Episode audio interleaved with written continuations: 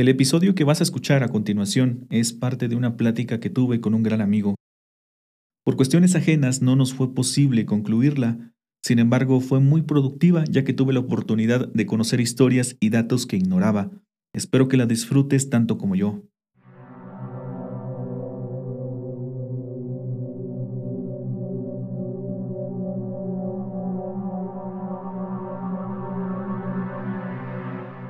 Hola, ¿qué tal? Buenas noches.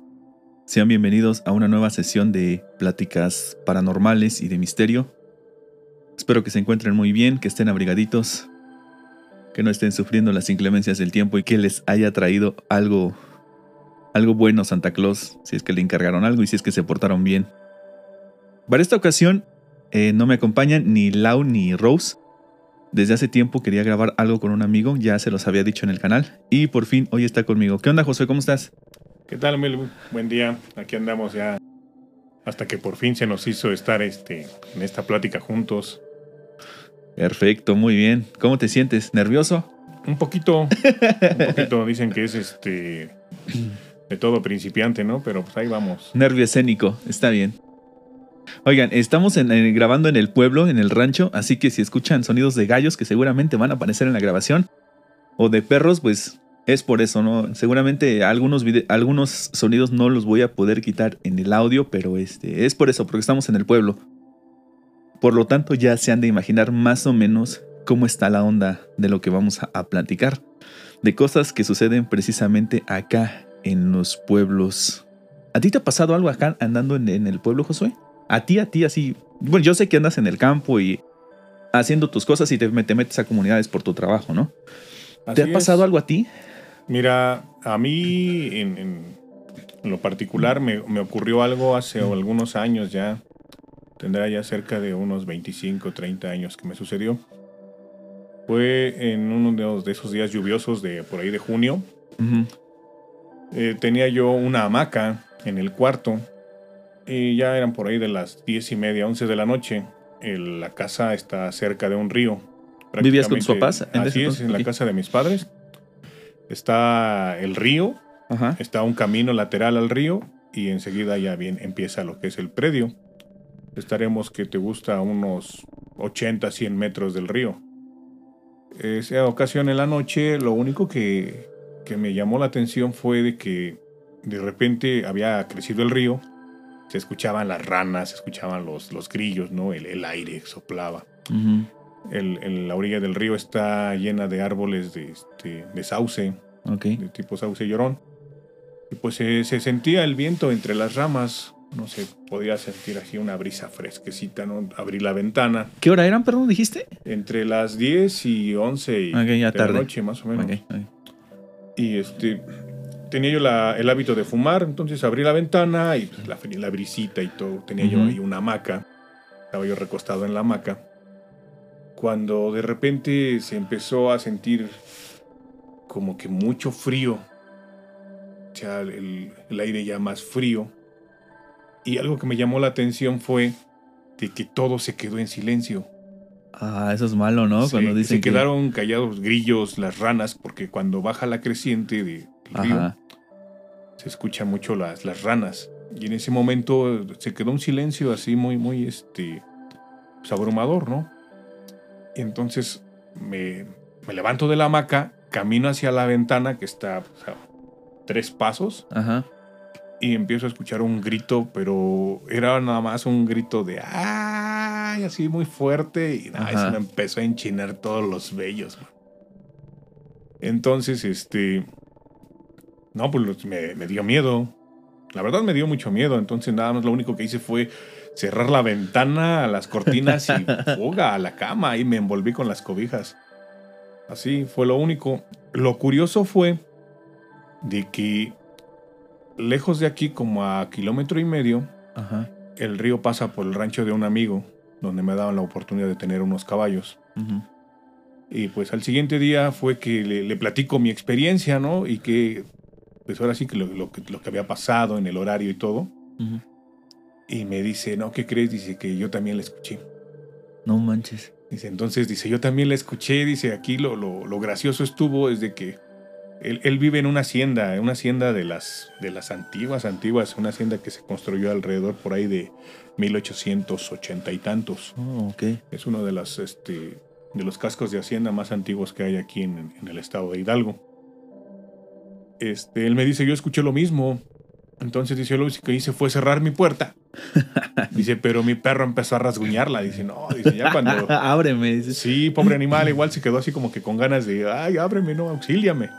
O sea, señas de que si era algo como que, pues, no era algo normal, porque tú te darás cuenta, o tú más bien sabes por este, las experiencias que te han llegado, Ajá.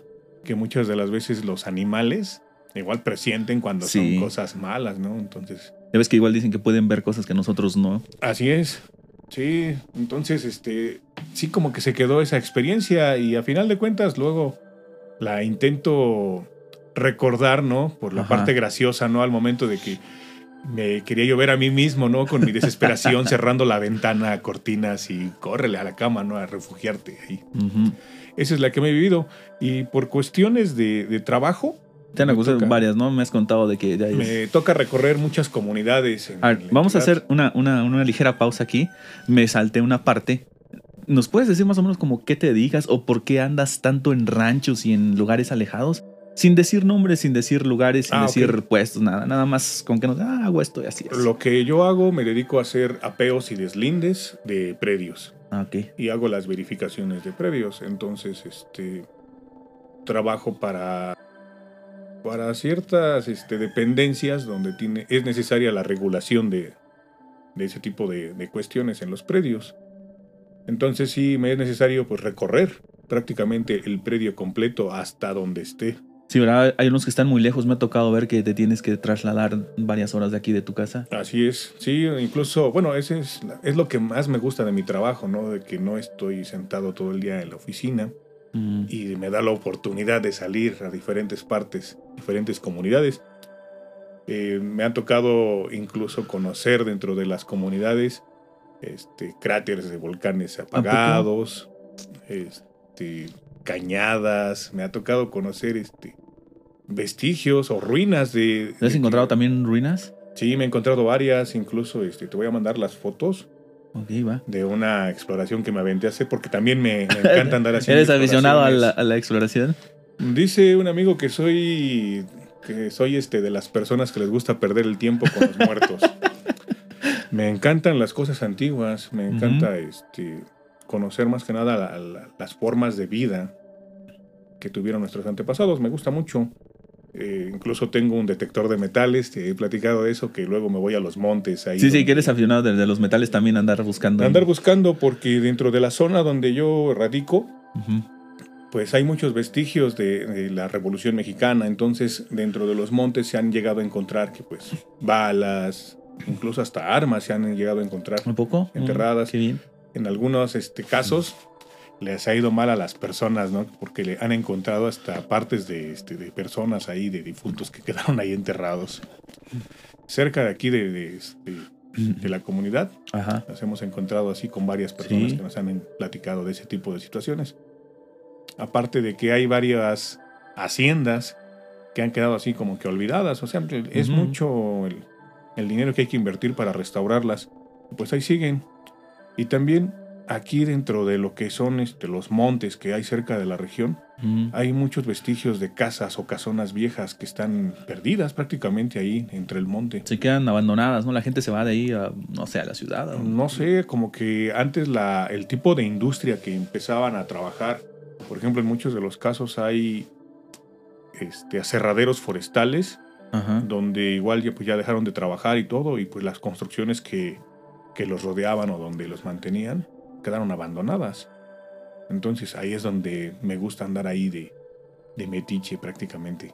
Y te encuentras de todo, supongo, en esos lugares. Sí, sí, hemos encontrado varias cosillas. La vez que dicen que igual que esos lugares antiguos guardan mucha energía de lo que fue hace tiempo la vida ahí, ¿no? De pues la época de la revolución o épocas más antiguas fueron épocas muy violentas, muy muy difíciles y dicen que esas cosas se quedan grabadas en las construcciones, en la arquitectura del, del lugar. Además que seguramente debe de haber lo que dices, ¿no? Eh, oro tal vez, armas por ahí este, bajo tierra. Y esas pues no es nada más como que vayas y las saques nada más, ¿no? Dicen que también tienen... Su proceso. Sí, o algo cuidándolas, ¿no? Por ejemplo. Mm, mira, dentro de lo que es este, la cuestión de las energías, eh, me ha gustado leer un poquito. Ajá. Estaba yo leyendo alguna vez ahí a Carlos Castañeda en su libro de las enseñanzas de Don Juan. Y después de ahí me encontré con otros autores que te hablan más, en, más que nada eso de, la, de las energías, ¿no? Y efectivamente, no todo ser humano desprende cierta energía. Y muchas de las veces cuando son este, situaciones de sorpresa o de cierto éxtasis, esa energía puede quedar impregnada como si fuera una fotografía ah, en, las paredes, en los muros y todo, ¿no?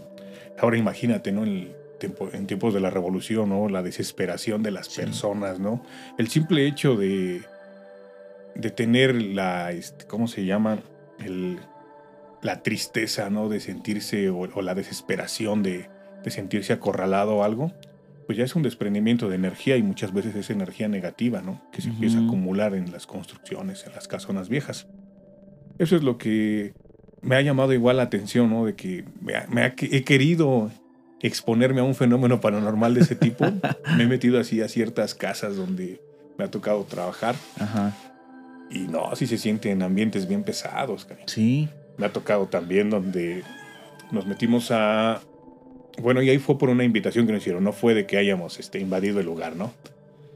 Me, habían hecho el comentario de que en cierta casona vieja ya y está colindando con el estado de Puebla, había la, presencia de duendes, ellos le llaman duendes, ¿no? Y me llamó mucho la atención, entonces me llamó la atención y convencí a las personas que me habían platicado de que nos acompañaran simplemente a, recorrer el perímetro, nada más. Empezamos a recorrerlo y estando ahí nos encontramos a otra persona que nos invitó a pasar. Ah, pues nos metimos ahí a la casona y todo, anduvimos recorriendo. Y hay unas partes, porque es una, una casona que te digo que serán aproximadamente unos 800 metros de construcción. No, está grande. Sí, bueno, o sea, es el típico diseño de las casas, de las casonas antiguas, antiguas. ¿no? donde tienes una construcción perimetral y tienes al centro un patio central. Al fondo de las casas ahí estaban lo que eran los famosos macheros o los corrales. Entonces empecé ahí como que a buscarle. Me llamó mucho la atención porque había muchas pinturas al fresco en cal. ¿A poco? Había muchísimas en la decoración, o sea que se, ve que era una casa de este.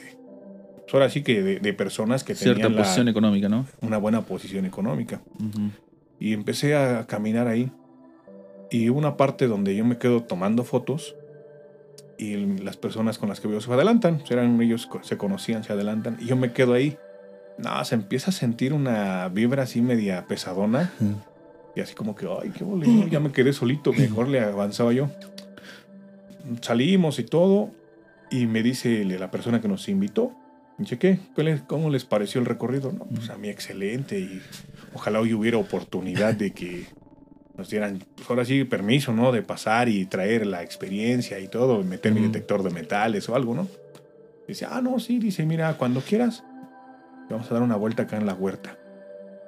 Y nada más me sacaron de la casa, dimos la vuelta, rodeamos completamente la construcción. Y alejado de ahí como a unos 200 metros aproximadamente estaba una huerta ya, árboles de ciruelos ya muy viejos, duraznos y todo. Y empezamos a caminar entre los árboles y todo y encontré unos vestigios de una fuente de piedra. Y no, ahí se siente más pesado el ambiente y le pregunto, oye, ¿aquí qué pasó? ¿Por qué fue donde como que lo abandonaron más, lo dejaron más al olvido? Así se ve muy arrumbado todo. Incluso crecieron este, rosales y están invadiendo ya los pasillos y todos los senderos que había. Me dice, ¿qué crees? Dice, es que cuando pasaron los revolucionarios aquí, sacaron al, contador de la casa porque los dueños ya se habían ido y el único que había quedado era el ah, administrador o su contador. Lo sacaron junto con la familia y en ese patio, justo donde está la fuente, fue donde los fusilaron. Ah, caray. Pues los fusilaron, pero nadie hizo por recuperar sus cuerpos. Ahí se quedaron. Dicen que ahí se quedaron hasta que una tarde los perros o los coyotes, porque había coyotes en esa zona, hay todavía, empezaron a arrastrar los cuerpos de las personas ahí. No manches. Entonces sí, sí es una historia un poquito así media, este, como que sangrienta, ¿no? Se, como toda historia de la revolución, la verdad, ¿eh? Ah, como película de terror, canijo. Entonces, sí se siente ahí en esa zona el ambiente pesadísimo, pesadísimo. Y me estaban platicando también que no soy el, primero que va ahí y que siente así. Que en algunas ocasiones ha habido personas que han entrado con detectores de metales porque el rumor ahí de es de que hay, oro barriles enterrados principalmente en esa zona de la huerta. Y que por eso llevaron ahí a, la persona esta fusilada ah, para que, para que les dijera dónde estaba y todo. Pero que nunca, o sea, nunca, nunca dijo nada. Entonces ahí lo asesinaron. Entonces han llevado muchas personas ahí el detector y todo, han estado ahí buscándole, pero que todos han corrido porque sí se siente la vibra muy pesada y que aparte sí hay entidades ahí que te, llegan, corren. te llegan a molestar. Entonces dije, no, antes de que pase otra cosa, con permiso. ¿Ya no regresarías ahí? Sí, sí me gustaría regresar, pero pues ahora sí que preparado, ¿no? Ahí, y más que nada no solo. ¿A qué te refieres con preparado? Ah, ok, con mi detector de metales y una buena confesión antes del cura, ¿no? ah, no es cierto, eso es broma, ¿no? No creo en eso. No, o sea, prepararme en cuestiones, por ejemplo, de llevarme mi, detector de metales, te vuelvo a repetir, mi mochila de camping, todo lo que ocupo yo. Sí. Ahí, porque hasta eso sí, sí me, me involucro en el tema, ¿no? Oye, pero ¿a poco no te daría miedo encontrarte, supongamos encuentras por ahí unas monedas, ¿no? ¿No te da miedo sacarlo? Una, la primera parte es que puede haber, obviamente es oro antiguo y el proceso del el tiempo le ha generado un proceso de desgaste al oro y puede generar vapores tóxicos, ¿no? Ajá, no puede sacarlo así, nada más como así. Pero, por ejemplo, yo en el canal me he topado con infinidad de historias, incluso acabamos de subir unas que, que el tesoro pues no, no viene solo. Antes los, no sé si lo conjuraban o como sea la palabra, pero que le ponían una especie de guardián, que había, como le dices, entidades ahí cuidando ese tipo de, tesoro. Ah, mira, dentro de lo que es la parte de la exploración y el rastreo de detectores, nos hemos encontrado con diferentes este, argumentos, ¿no? En cuestiones de lo que es el, desenterrar, algo, llaman ellos entierros, ya fueran de dinero, incluso hasta de personas.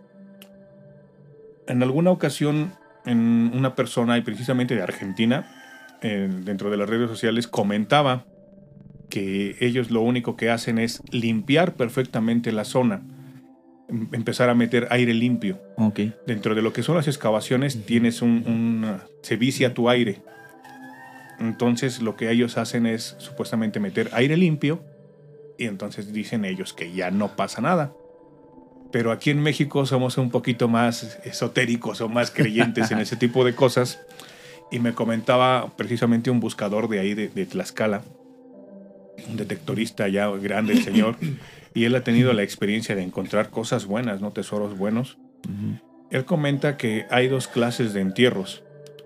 Los que hacen personas en cuestiones de desesperación, por ejemplo, los bandidos que los andaban persiguiendo y todo y enterraban cosas al lado de los caminos reales y todo eso que esos no tienen mayor problema, porque muchas de las veces este, son prácticamente entierros o tesoros olvidados. Pero hay otros que son los que están enterrados principalmente en las haciendas, donde los hacendados era lo que buscaban, esconder su terreno, ¿no? Su, su, este, su tesoro dentro de sus terrenos. Ellos lo hacían con cierta malicia. Primero era que llevaban a sus trabajadores para guardar, eh, rascar y todo, y guardar el dinero, ¿no? Y pues para que ni el trabajador supiera dónde estaba, pues era un plomazo. Sí, iba para abajo también. Y lo enterraban con todo el dinero. Y lo que le decían, bueno, decían muchos hacendados, cuando al momento de hacerlo, te lo encargo. En la vida y en la ah. muerte lo tendrás que cuidar. Ah, no manches. Entonces lo guardaban y lo enterraban con todo y cristiano ahí. Esa es una de las que me han platicado. La otra es de cuando era dinero mal habido. Hay muchas historias donde gente le vende su alma al, diablo, ¿no? Y obtiene riquezas, obtiene mucha, este, pues muchas, muchos beneficios a través de, de esos pactos que hacen. Entonces, cuando mueren, ese dinero dicen que queda pues maldito, que no es un dinero bueno muchas de las personas que han querido gastar ese dinero les ha ocurrido cosas malas. Entonces lo que hacían para que no se anduviera regando ese dinero, lo guardaban, o sea, lo enterraban también. Entonces, si te llegas a encontrar ese dinero que supuestamente tiene, pues hasta cierto punto, ciertas maldiciones por la manera en que se obtuvo, pues tú te estás acarreando también esa maldición para contigo. Entre las personas que, se dedican a buscar tesoros, porque hay personas, ¿no? Que se dedican exclusivamente a eso, ¿no? Andan para y para acá. ¿Habrá algún proceso para saber o para buscar cierto, cierto tipo de tesoros? Por ejemplo, dices que hay dos tipos, ¿no? El que el bueno y el malo, vamos a llamarle, ¿no? Por ejemplo, yo solo busco los buenos, ¿no? O yo solo busco los, los malos, lo cual lo dudo, ¿no? ¿Quién, ¿Quién, va a querer encontrar ese tipo de...? No, no, no hay una manera de diferenciarlos. Lo único que te hablan muchas de las veces es de que hay que pedir el permiso.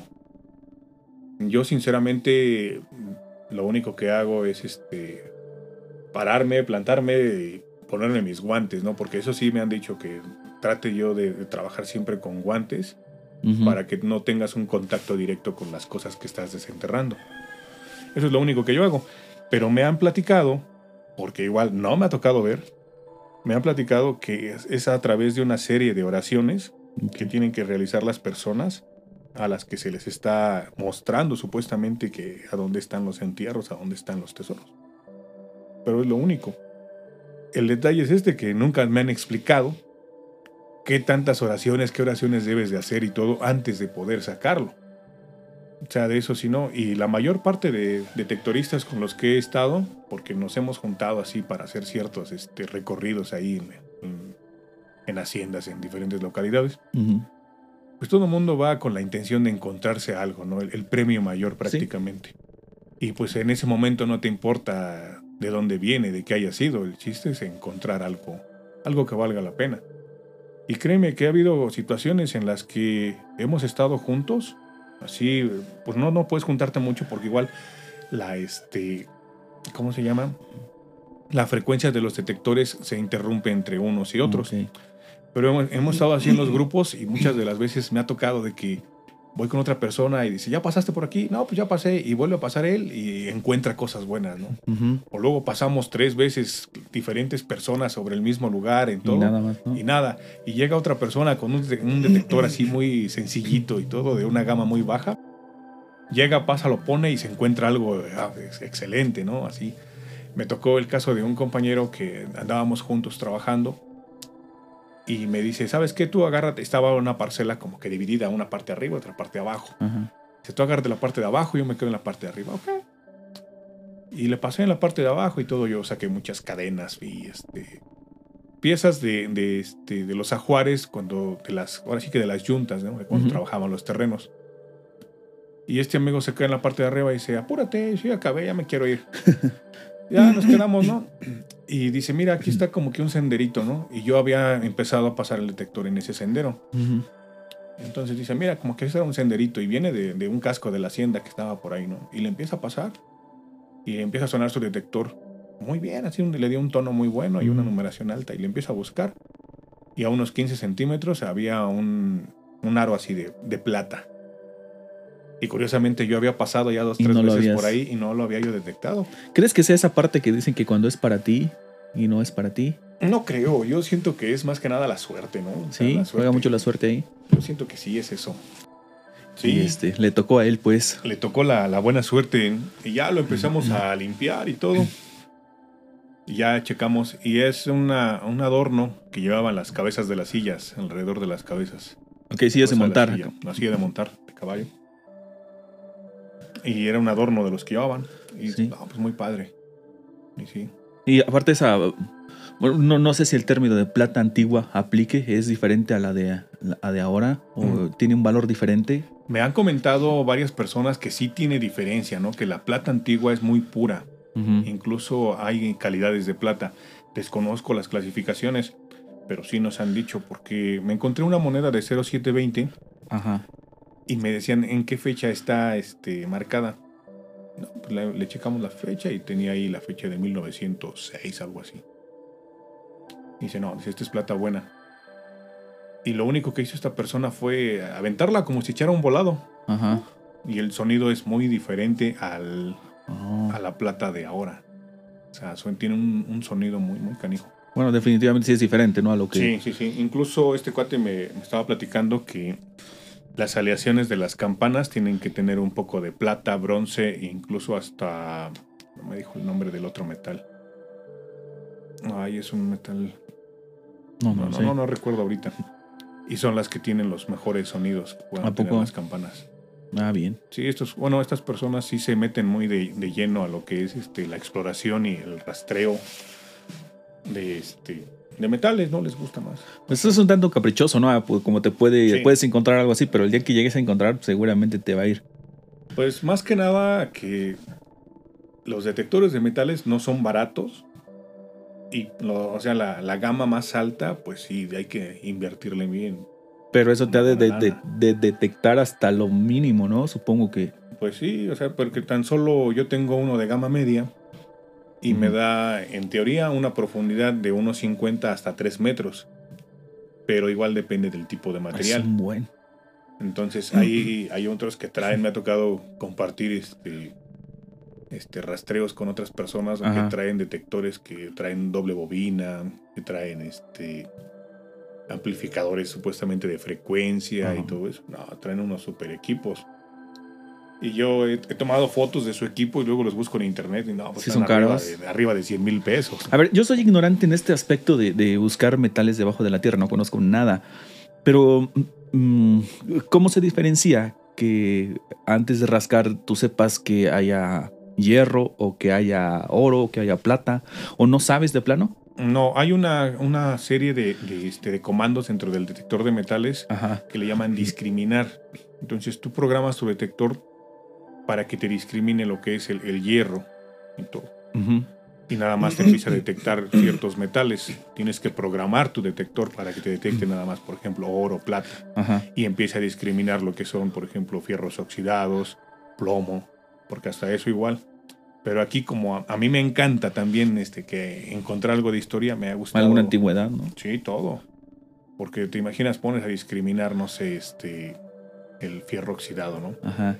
Y aquí hay, hay pistolas enterradas, hay navajas enterradas, hay cuchillos, espadas enterrados. No Entonces todo ese tipo de cosas a mí es lo que me llama más la atención.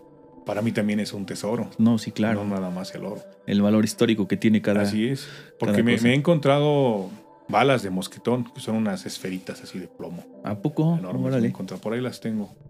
Las tengo. Después te voy a mostrar toda la colección. Sale, vale. Oye, déjame contarte una historia. Tengo un amigo que se llama Jorge. Es de un canal que se llama Historias del Monte. Y le conté que, este, que por estos rumbos había hacienda y que había mucha gente que, que también se dedicaba a lo que tú me habías dicho. Y resulta que él también sabe de estas cosas. Él utiliza las dos varitas, ¿cómo se llama? Radio es... Las varas de radiestesia o varillas de radiestesia.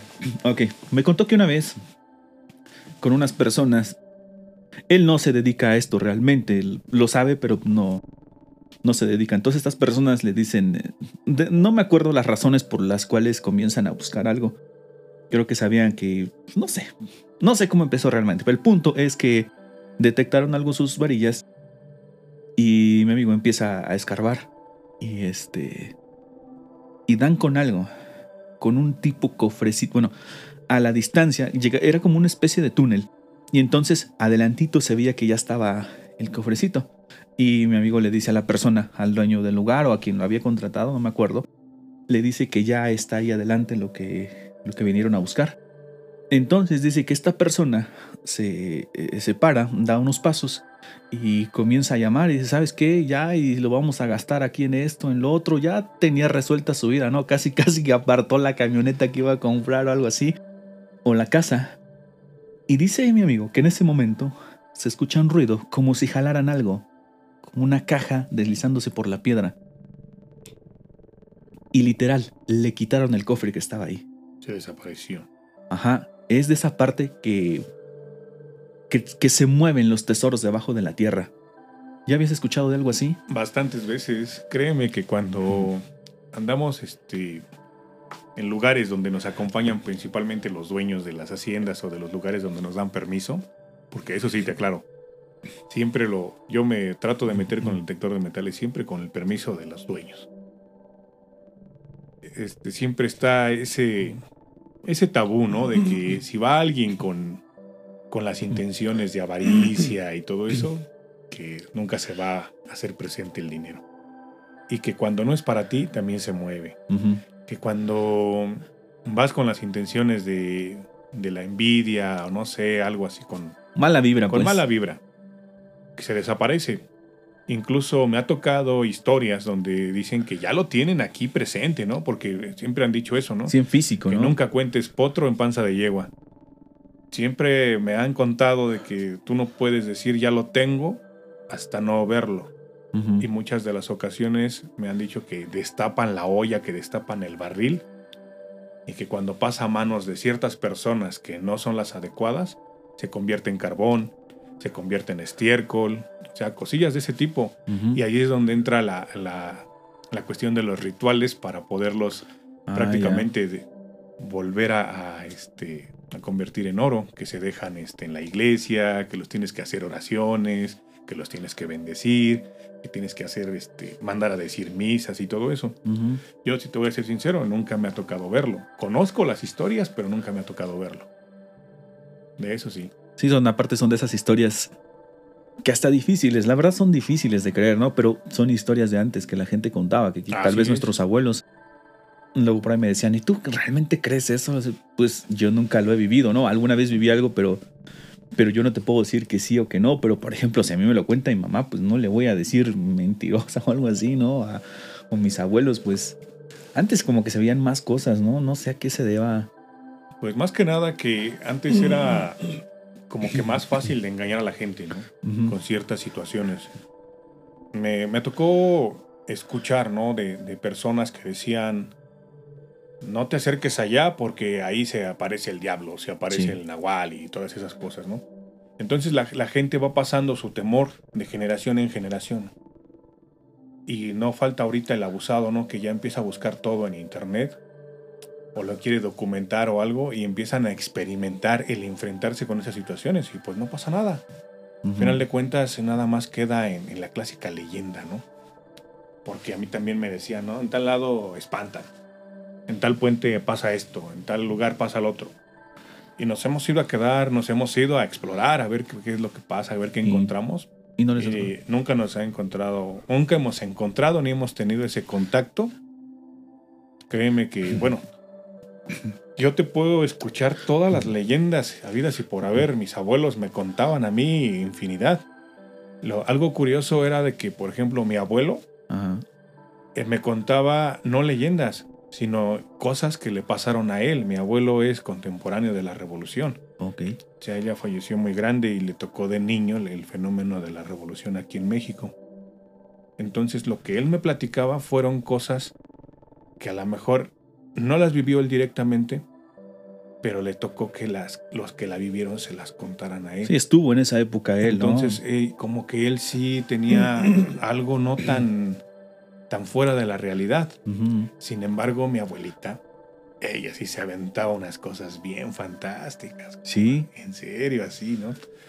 Entonces, este, como que ahí sí yo decía, nah, pues como que me estás choreando, ¿no? Y ahí fue donde, donde me nace a mí la curiosidad por, por conocer verdaderamente lo que ella decía. en, cerca de donde vivíamos nosotros hay un árbol enorme, un, es un árbol de encino, enorme, enorme, enorme. Dicen los que han venido a... Ah, porque tiene, ese árbol tiene una protección, no sé de qué sociedad o asociación.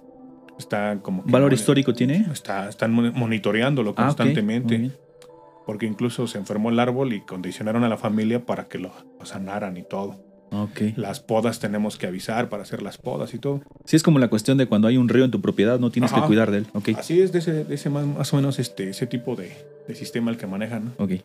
Y es un árbol enorme, enorme, enorme. Alguna vez te vamos a enseñar una foto. Y, sí. Y si no, te llevo por allá para que lo conozcas. Perfecto.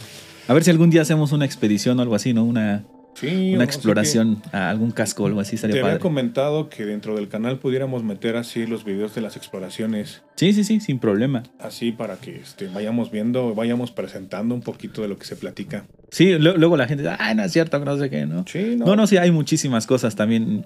Tal, esperemos que algún momento el canal dé la oportunidad y vamos a transformar esto en un video podcast Y también hay otros formatos que nos gustaría experimentar, como lo es la exploración que llamas tú en... Principalmente a mí me llama mucho la atención lo de lo que nos mencionas de cosas antiguas, ¿no? También no sé mucho, pero me gusta la historia precisamente por las historias que me han contado. Y bien, bueno, ¿qué me decías del, del, oh, árbol? sí, bueno, entonces la abuela siempre nos decía que, que en ese árbol espantaba, ¿no? A ciertas horas de la noche algo pasaba y todo. Y pues de niño te la crees, ¿no? O sea, yo, vivía como que con la curiosidad, pero también vivía contagiado del miedo que le infundían a mis otros primos.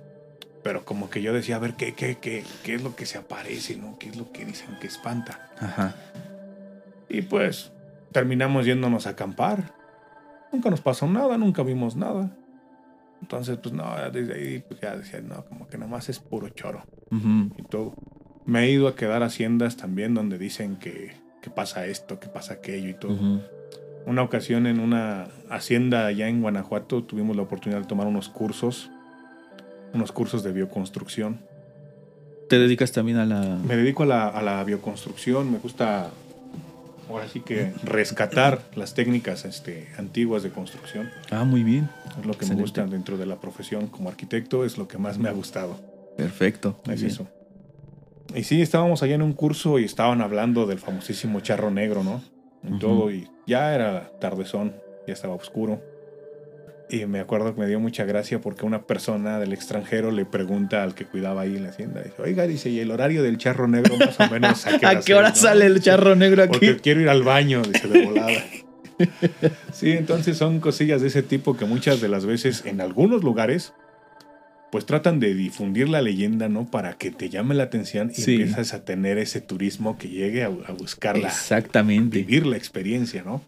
fíjate que actualmente México está empezando a copiar un sistema que tienen algunos otros países, por ejemplo Estados Unidos, que tiene el famoso turismo del pie grande del Yeti. Oh, Han transformado literalmente comunidades en parques casi casi de diversiones porque la gente va con la esperanza de tener un avistamiento de este pie grande. O del, no vamos, el más famoso, el monstruo del lago Ness.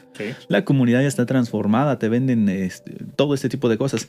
Entonces, sé que en México ya se están empezando a ofertar algunos tours en el que dicen, no, sabes que aquí en las montañas y en la noche hay avistamientos de ovnis. Entonces ya se empieza a manejar este tipo de turismo. Pero pues está bien, ¿no? Sí, he conocido varios. Incluso había un amigo que tenía yo en la universidad que él se encargaba de organizar los famosos tours de lo paranormal. y pues lo único que organizaban eran unas megafiestesotas, el compa. Porque nunca vivieron nada paranormal, pero eso sí, unas crudísimas que amanecían al otro día. Fue lo único que hicieron. Pero sí, él me preguntaba seguido, oye, dice, y allá en, tu pueblo, dice, no hay chance de que nos, nos den permiso de este... llevar un, grupo de gente y todo, y que vivir la experiencia, y quién sabe qué. Y Digo, ¿sabes qué, compa? La verdad, allá mejor ni te metas. Acá hay, hay este, como que cierta restricción, ¿no? Porque la gente sí te, te, dice que no cree, pero te lo platica. Sí. La gente te dice que no, es, que no existe, pero sin embargo vive con ese temor. Entonces hay ciertos, este, digo, para mí son tabús que la gente se ha adquirido y, y, vive con ellos, lejos de enfrentarse a ellos, ¿no? Sí. Sí, verdaderamente. A mí por eso igual me llama mucho la atención porque acá en la zona hay muchas haciendas, hay muchos lugares para recorrer, porque dentro de los caminos te vas a encontrar que hay, este, por ejemplo, puentes donde están bien arregladitos con la canterita bien labrada y todo, ¿no? Y, como que dices, ay, caray, como que para un camino hacer todo ese trabajo. Sí. Pues a lo mejor tenían mano de obra en exceso, ¿no? Pues sí la tenían este, y gratis. Pues entonces sí, lo hacían. Pero también dentro de los caminos reales me he encontrado con con ciertas situaciones, ¿no? De que te vas caminando y te encuentras una piedra labrada, fechada y todo. Entonces, ese tipo de cosas son las que a mí me llaman la atención, ¿no? ¿Por qué lo hacían? ¿Cuál era la intención de, hacerlo? Dentro de la zona hay varios caminos reales donde incluso hasta había vías de tren, rieles. ¿A poco? Donde bajaban el, el, pulque de un lugar a otro para llegar a la estación del tren y después lo movían con mulas, o sea, todo ese tipo de cosas. ¿Era como una zona estratégica de mercado algo así? Estamos en la zona pulquera. Ah, perfecto. Este, Por eso es de que había mucho este, la, movimiento, ¿no? Mucho, comercio, algo así. Sí, aquí en esta parte, no tanto el comercio, sino más que nada la explotación del maguey. toda esta zona fueron este, ahora sí que las plantaciones más grandes del maguey. Y también, bueno, se rumora, ¿no? Que en esta zona era donde estaba el acopio de mucha de la riqueza que, había dentro de lo que es la entidad para mm. pasarla, acumularla, contabilizarla y pasarla a otro estado. Eso es el rumor de que hay, por eso estaban aquí las haciendas grandes. Ok. Pero pues ahora sí que a final de cuentas nadie, nadie tiene la verdad absoluta. No, exacto. Es lo que siempre decimos. este, sobre lo que pasó realmente en las haciendas. Porque dentro de las haciendas de aquí te dicen que, que hay túneles, que fue el dueño fulano, que fue el dueño sutano, que fue el dueño perengano y todo eso. Dentro de la zona también está aquí el, famosísimo, el dueño de las 99 haciendas, porque cuando llegara a la 100 se lo iba a llevar el diablo. ¿A poco? Está esa zona. Bueno, está aquí, se, se llama. Ay, no me acuerdo cómo se llama el señor. El supuesto dueño de las 99 haciendas aquí era Pánfilo García. Esa es una leyenda, uff, antaño. Incluso la hacienda donde él vivió tuvo unos recorridos por ahí el, entre el Día de Muertos hacían unos recorridos en esa hacienda. Ajá. Y te daban igual. Te digo que son los, los tours este, de lo paranormal que hacían. ok, ok. Estos no los organizaba este amigo. Ahí sí eran un poquito más, este, más serios. Más serios. Entonces, este, de esa persona dicen que tenía una extensión enorme de, de hectáreas y hectáreas. Ajá. E hizo de diferentes haciendas. Pero también está la leyenda donde dicen que al momento de que él fallece, lo estaban velando precisamente en la casa grande de su hacienda. Y al momento, pues antes no había energía eléctrica como tal, ¿no? No, no. Entonces que empezó a sentirse una ráfaga de aire que entró al patio central de la casa, tiró todo y el cuerpo desapareció. ¿Cómo cree? En serio, o sea, esa es una leyenda que la... Tenía, bueno, supongo que parte de la leyenda es que tenía como un pacto, algo así. Tenía un pacto con, con el diablo, supuestamente. ¿Sabes? Eso me recuerda a algunas historias del, charro negro, donde se aparece precisamente en el velorio del. del. Pues del quien fue su beneficiario, ¿no? E, en, vida.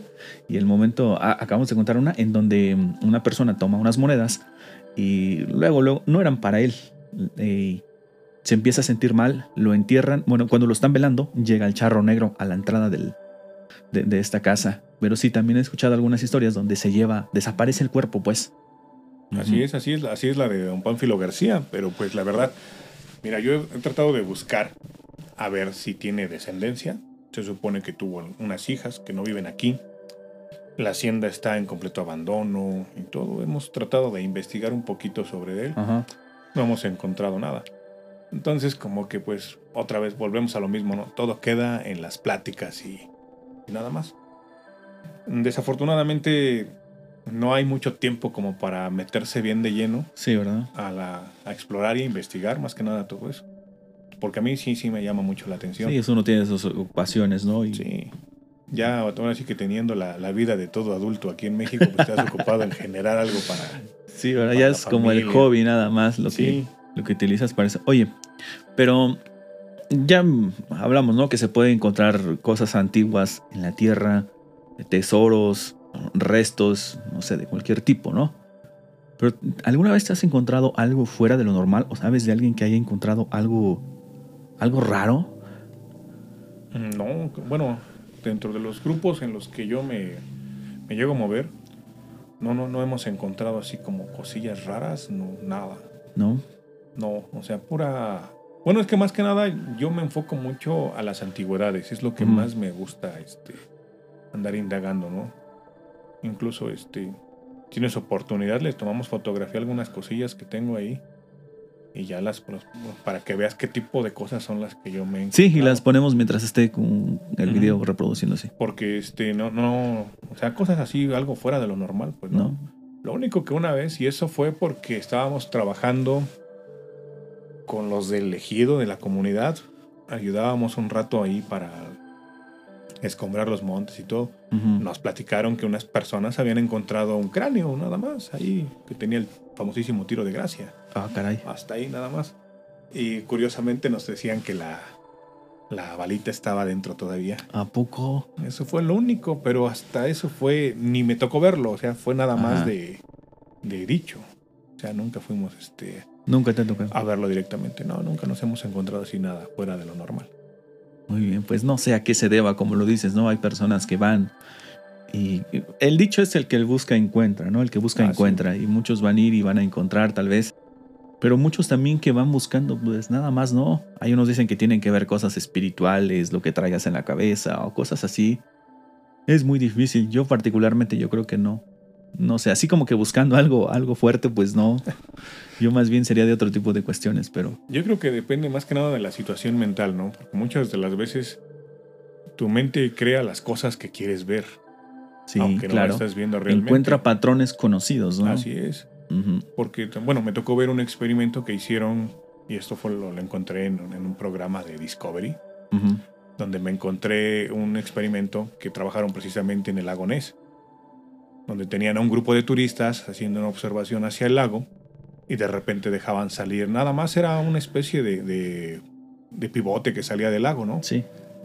Y la gente empieza a dibujar lo que ellos, este, según vieron, y pues describían bien la forma del monstruo. El monstruo del lago Entonces, muchas de las veces, dentro de lo que es la búsqueda del, fenómeno paranormal, tu mente crea situaciones donde puedes ver eso. Hace muchos años estábamos en otra hacienda muy vieja y este, dimos un recorrido igual nocturno. La hacienda es el casco de la hacienda. Al lado del casco de la hacienda tienen una capilla. Y justamente en la lateral de la capilla tenían una especie de panteón. Y vamos pasando y este, pasan la, luz de una lámpara muy potente. Sí. Y se alcanza a ver una especie de sombra blanca que, que cae y entonces cuando me dicen, mira, mira, mira lo que va pasando, me aviento ahí y camino hacia ella. Y era una telaraña. Era una telaraña que cuando empezamos a pasar, movimos todo eso y lleva la telaraña así cayendo muy lentamente, pero con la luz se veía así como una especie de este. Sí, fantasma, ¿no? Así, algo ahí. Era una telaraña, enorme la telaraña. O sea, eso fue lo que más me llamó mí la atención. Ay, está enorme la telaraña. se vio así algo nada más, pero fue lo único. Y cuando yo me meto a esa zona, donde estaba bajando esa cosa, otras personas corren para afuera. Ajá. Y las personas que dicen que, que, corrieron, que nada más medio alcanzaron a ver, ellas decían que no, que era el manto de algo, que era un fantasma y todo. No, era una telaraña. Sí, a veces la explicación es la más simple, ¿no? La más, la más sencilla, pero siempre estamos buscando cosas extrañas, como lo que ya mencionas de la famosa pareidolia, ¿no? Uno no sé, está viendo unos árboles y puede ver una imagen de alguien que está ahí escondido, pero realmente no hay nada, ¿no? Nuestro cerebro tiende a formar imágenes de cosas conocidas en lugares donde no, donde no conocemos, ¿no? Siempre va a tratar de, de, asociar eso a nuestro cerebro y no es con intención, pero así es como funcionan las cosas. Y como dices, la explicación podría ser a lo mejor en muchas veces la más simple, la más sencilla, y no podemos estar achacando todo al tema paranormal o que estamos viendo cosas. ¿Qué crees que tienes mucha razón en, esas, en ese aspecto? Porque me ha tocado platicar con personas que, créeme, lo viven como ermitaños, así, a medio monte. Ajá. O sea, sin energía eléctrica. Se llegan a alumbrar con lamparitas de aceite todavía. Y tienen así las construcciones este, muy, muy rústicas. Y mi intención muchas veces con esas personas es conocer su modo de vida, ¿no? Sí, va a ser muy interesante. Así, porque me, tocó conocer una persona que tiene ahí un, rebaño de alrededor de 150 borregas. Ajá. ¿Y que vive en estas condiciones? Que vive en el monte, baja una vez o dos veces al mes. Ajá. Que baja por, por principalmente enlatados, que por sardina, atún, todo eso. Y se va al monte. Y allá vive. Porque incluso tiene hasta sus sistemas de captación de agua, el rocío y todo. Y él me ha platicado, esta persona me platicó una ocasión, de que él vive, ahí, ahora sí que vive él y su hijo. Su esposa falleció. Y el hijo es también así, bien, bien, este, bien monteses, ¿no? Están, están en, el, en el monte, así. En estado salvaje, casi, casi. Bien silvestres, hombre. Que a mí me dicen que igual soy medio silvestre. Entonces, este, platicando con él, me comentaba que llegaron unas personas a un, este, a un ranchito que está más abajo, como a dos kilómetros más abajo de donde él tiene su propiedad.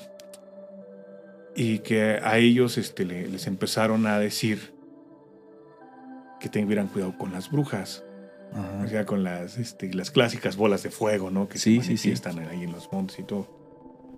Entonces él me empieza a platicar que sí se le empezó a hacer curioso porque en una parte donde hubo aprovechamiento forestal, pues dejaron nada más los árboles de semillero y todo lo demás lo tiraron, ¿no?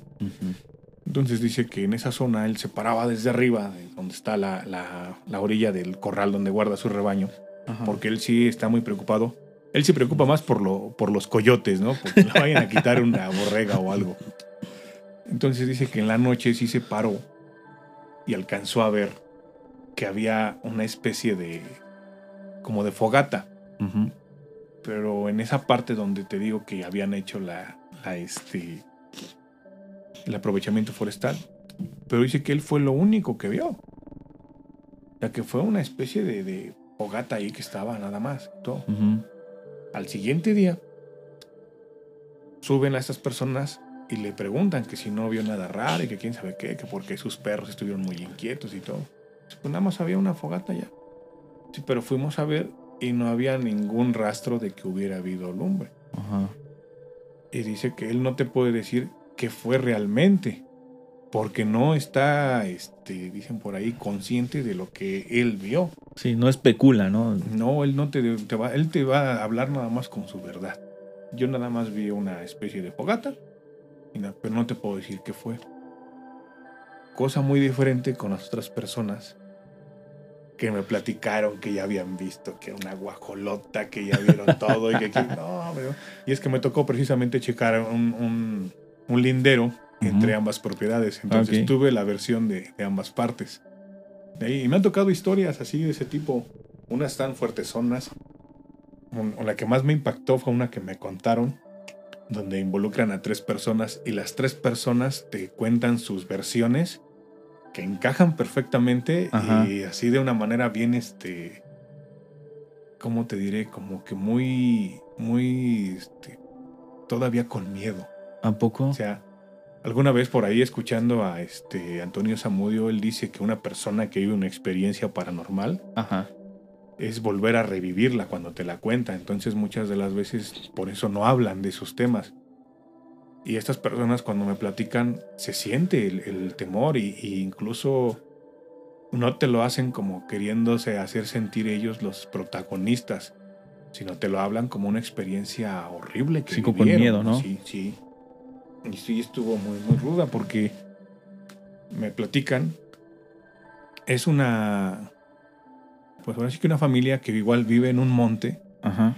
pero ellos viven en una ladera, o sea, es una lomita. Sí terminas de bajar la ladera y abajo pasa un arroyo. Y del arroyo, pues ahora sí sale de un manantial que está, que será unos 500 metros de donde están las construcciones.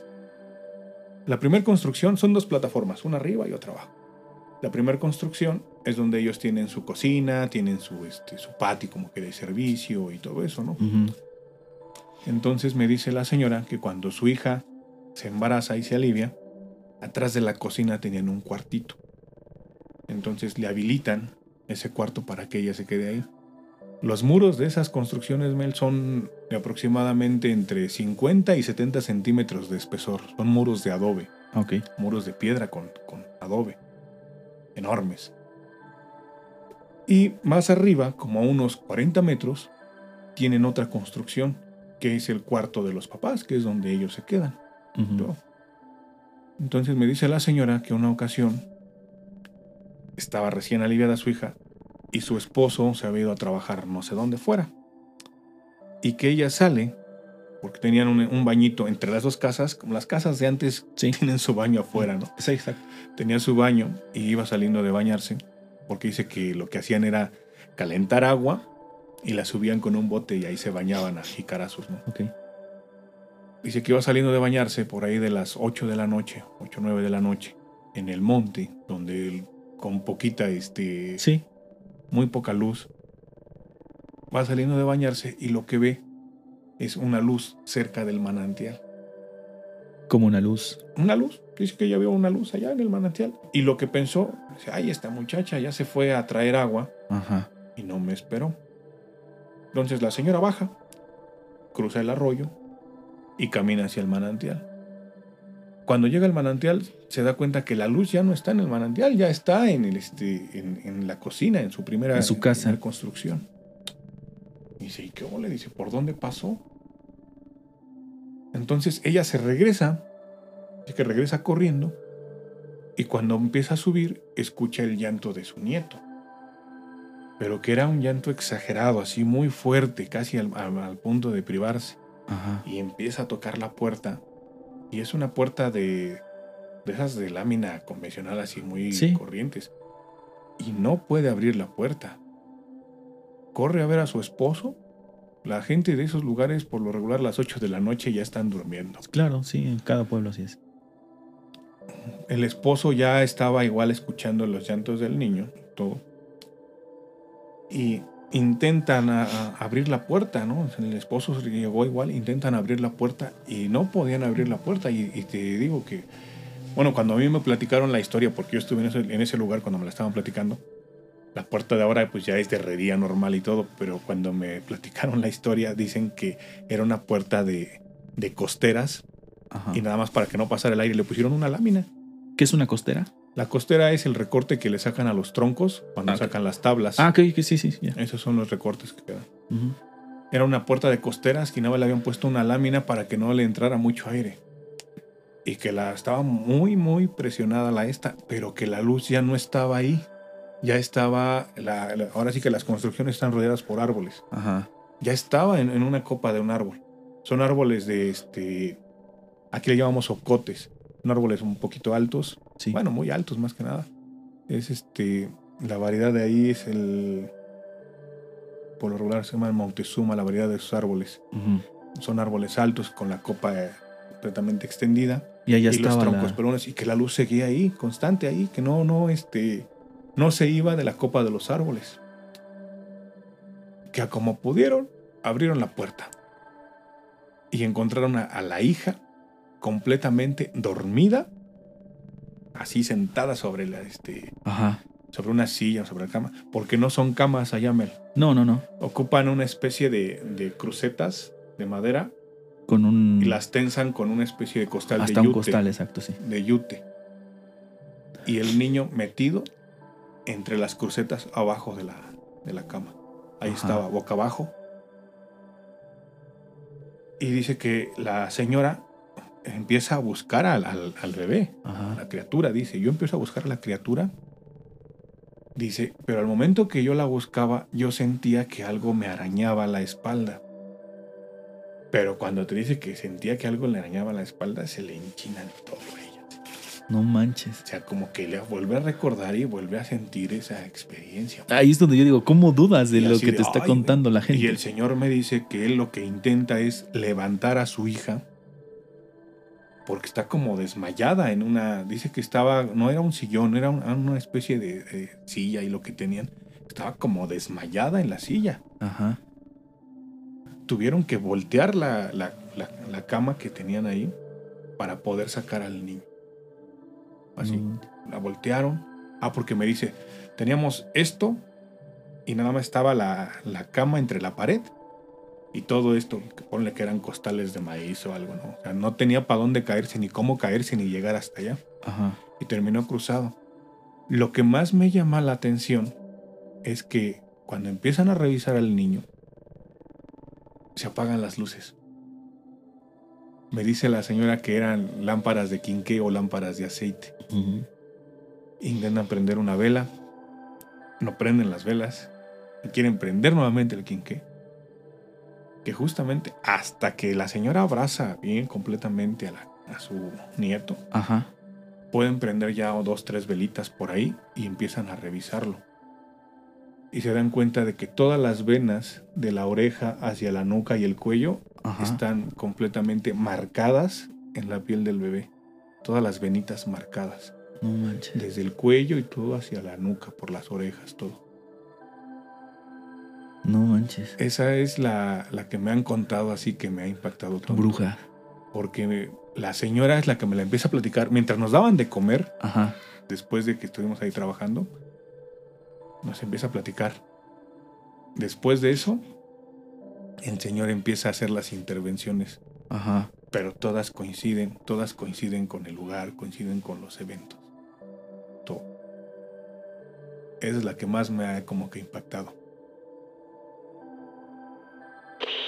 Espero pronto tener la oportunidad de visitar a Josué y concluir esta interesante plática. Quedaron pendientes un sinfín de relatos y de temas que queríamos tocar, pero así es esto. Como puedes darte cuenta, todos sabemos datos, tenemos historias o vivencias propias que podemos contar, algunas paranormales y otras por demás extrañas. Y yo estoy seguro que tú también que escuchas, tienes algo interesante que compartir. Sé que hay ocasiones en que es difícil contar una historia, que queremos transmitir algo y no encontramos las palabras correctas, que en ocasiones las palabras fluyen mejor a través de una plática informal, y este formato se presta perfectamente para ello. Si te gustaría que tuviéramos una conversación de este tipo, no dudes en enviarme un mensaje o un correo electrónico o contactarnos en cualquiera de nuestras redes sociales. Yo estaré encantado de poder conocerte y platicar contigo. Por esta ocasión ha sido todo, te agradezco el haber sintonizado la señal de amplitud paranormal y deseo que este 2024 esté lleno de salud y éxito para ti y para los tuyos. Yo soy Mel, te mando un gran abrazo y nos escuchamos muy pronto. Adiós.